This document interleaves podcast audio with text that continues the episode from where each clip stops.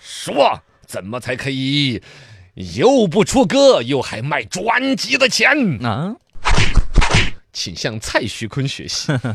期货是卖专专辑，啊！大概这个，嗯哎， 这还算是期货，也不完全是。反正呢，关于这个流量明星这个事情，最近饭圈整治，大家都看得到各种出手。对现在指向了关于明星出歌的一种方式。确实，关于数字专辑的这个出专辑，一直以来有一个就是事情发生的极其严重。我这样一个所谓的老新闻人都没有意识到，嗯是吗今天早上虎躯一震，就是你看平常是买专辑的话，你可以买几张专辑，嗯我放一张在车上，啊放一张在办公室，碟子放一张嘛在家里边，对呀嗯，的 DVD、CD 也好，我在这儿也听，那儿也听，对甚至我专门有一张我拆都不拆封，啊把它拿来收藏用嗯收藏珍藏那个封面，对是不是对啊？对我就塑料袋儿都没有拆开，啊，这是传统以意义前的传那统个意义专上的辑，嗯现在是数字专辑。对对对，其实就是你网上买了一个听歌的权利，没错那言下之意，你在哪儿都可以听，啊甚至你在手机端、在 PC 端打开听不就完了吗？对都可以听，不，哦数字专辑发行之后，还有一种对自己偶像想要收藏的冲动，是可以重复购买同一首歌的收听权，嗯，收对，听权可以最多的无数次买。嗯，就为网了它上打曾榜经嘛出，现过最疯狂的就是有一个账号最高的买同一张专辑重复买了嗯，三十二万次，嚯，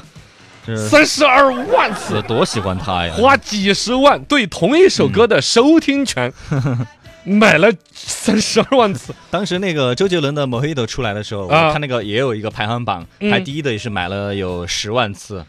对同一首歌买十，就是纯粹我就喜欢这个明星，我就要给他钱，是吧？啊，对，然后我又找不到他的账号，嗯所以我买他这个 歌。其实这个里边呢，有本身粉丝可能确实由衷而生出来一种爱冲动行为，嗯但更多肯定就是这些平台的一种引导嘛。嗯他故意设置你可以重复买有个，排行故榜意有个排行榜。你看别人的已经要销售量三百万了，五千万了，对对对你看对你的偶像是吧？嗯总共才多少？啊，还有那种的为了给自己打广告的也有就是呃哦偶像自己花钱买自己的专辑啊，，不是不是，是那个粉丝他是为了给自己打广告，比如说他那个名字就是一个商家的名字。哦哦去，买了一陈个二广狗告农位家乐已经购买了你十万对，次。哎你想那个周杰伦那首新歌，大家都受关注嘛，哎一点进去一看，你对这吧么一说，他也没有吃亏 嘎。啊反正这个逻辑呢，是嗯感觉反就正几方都受益了。啊，包括哪怕是一个粉丝，他出个名，让嗯偶像看到也是他的一个想法嗯。哎对，那你这么说，是国家管理还错了 吗？ 没有了，但是有更多的是那种看不到的，其他的一些，你比如说这儿买三十二万的，可能真的就有广告位的一个效应。嗯其他被我弄着来买十遍、五对，十遍几的，十几百次的，家里边出不起钱的，是来花这个钱追星，就确实有点过分了。包括了网易音乐、QQ 音乐这些，对于这个购买用户可以重复买同一个单曲，现在都做了一个限制。嗯国家出手管得好。早该管了。那这个其实倒还不是最夸嗯张的，这一次出的新闻不是说同一首歌可以重复买，让人觉得夸张不能接受，嗯，是歌还没有发就已经卖了几千万了。对，开始在卖了。蔡徐坤今年四月十三号发了一个专辑叫《迷》，你听这个名字迷你就是啊个谜，就就没想好要做什么那种，嘎。对，呃，名字都没想好的感 觉。啊，真的这样子的。嗯现在这首歌，我跟你讲，这一专半辑以上的歌的名字都还是个未解之谜， 知道吗？对嗯总共这个专辑定价二十六块钱数字专辑，然后十一首歌，只有一半已经发出来了。对然后呢，有歌的名字可以下载，另外的这个一半都还没有放出来，直接显示的是未知。就这个专辑你都没做完就开始在卖了。啊，这称之为赊账式发歌，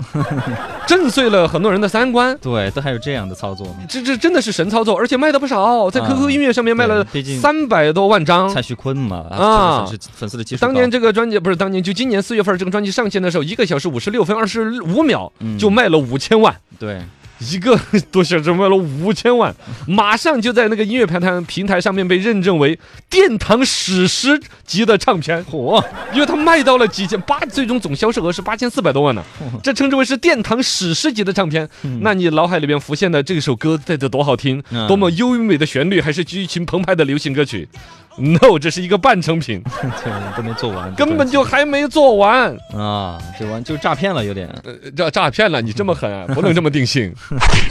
不能这么定性啊！这个是蔡徐 坤，哦，对对对，他们有是他看们人粉丝家很多的，他粉丝很多的。现在来说，蔡徐坤好像官方媒体也有批评过，嗯他有一些流量过于大了，他实际的作品，是吧？是但总体来说，他还不像吴亦凡、齐丹那些定在耻辱柱上啊，喊是吧这？是违法啊。哦，但是我没有违法嘛，嗯确实这个发行歌曲呢有一种逻辑，这个跟你们玩游戏的懂吗？叫分割商法则。嗯，分割商法则就是游戏发行的一种方式和销售的方式。比如说，游戏厂商，我这完整的游戏其实我已经开发出来了，啊但也有可能有一部分没有开发。但是我是按照故事的发展的顺序，呃，游戏依次更新。卖 DLC 卖资料片，哎，对对，你懂那个叫 DLC 是吧？嗯对对对嗯它发行一部分，再发行一部分，这样子呢，可以陆陆续续呢收钱收得多，而且呢，通过这个陆续的发行，其实它就在把消费者的胃口吊起来。嗯，其实是它起到一种宣发的一种作用，对就跟你们卖苹果手机在那儿饥饿营销，是吧？嗯综合的类似的嘛。但是放到这个音乐范围内不是这样子的，音乐范围内如果按照刚才说的分割商法的做法的，有毛不易啊、薛之谦他们有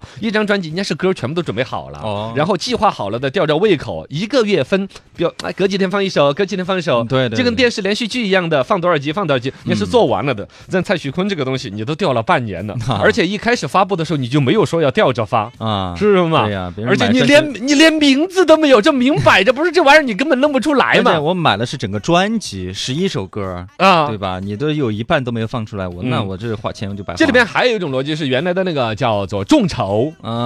啊，对生产一个，东西还在设计阶段的时候，把设计图纸弄出来先众筹，嗯众筹我前第一万个商品就拿来首先给你们用对，对没错，铁杆粉丝啊之类的。对，但你这个歌曲，这怎反么正总觉说得不过去，是这个说不不过过去，去的，说不过去的嗯。哎，你这儿说不过去是普通网友的一种心态，因为比如说这儿有蔡徐坤的音乐专辑，你买的是什么？你买的是音乐专辑，所以你觉得不能接受。对啊，但人家蔡徐坤的粉丝买的不是蔡徐坤的音乐专辑，嗯就是买的蔡徐坤。啊啊，对，我对就对买个他高兴，他高兴，老娘就高兴。